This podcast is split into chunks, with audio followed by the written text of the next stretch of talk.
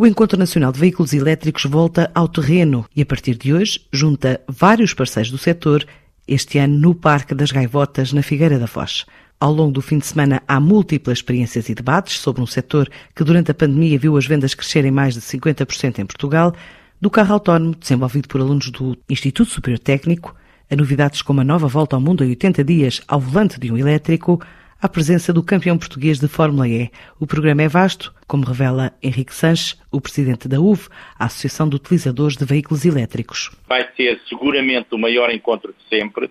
Temos neste momento 63 eh, expositores já confirmados e 29 marcas de automóveis confirmadas.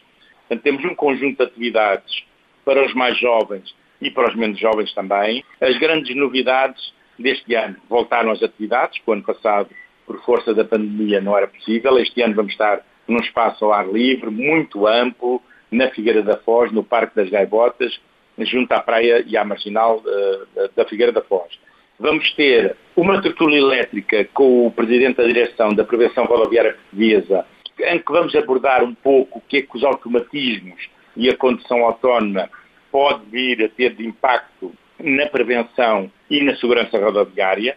Uh, Vamos ter depois a apresentação por parte do Rafael de Mestre, um espanhol, que já fez duas voltas ao mundo num carro elétrico e que vem cá contar, contar a sua experiência dessas duas voltas ao mundo.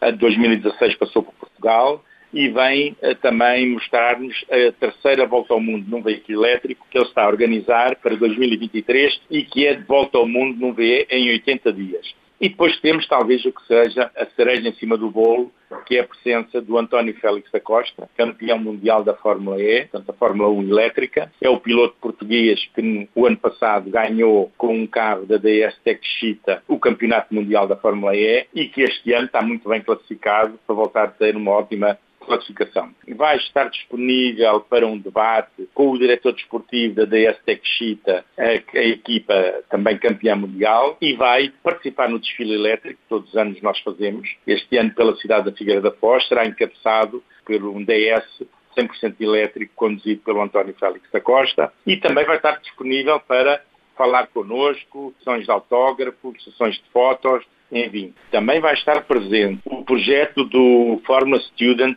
do Instituto Superior Técnico, com dois carros.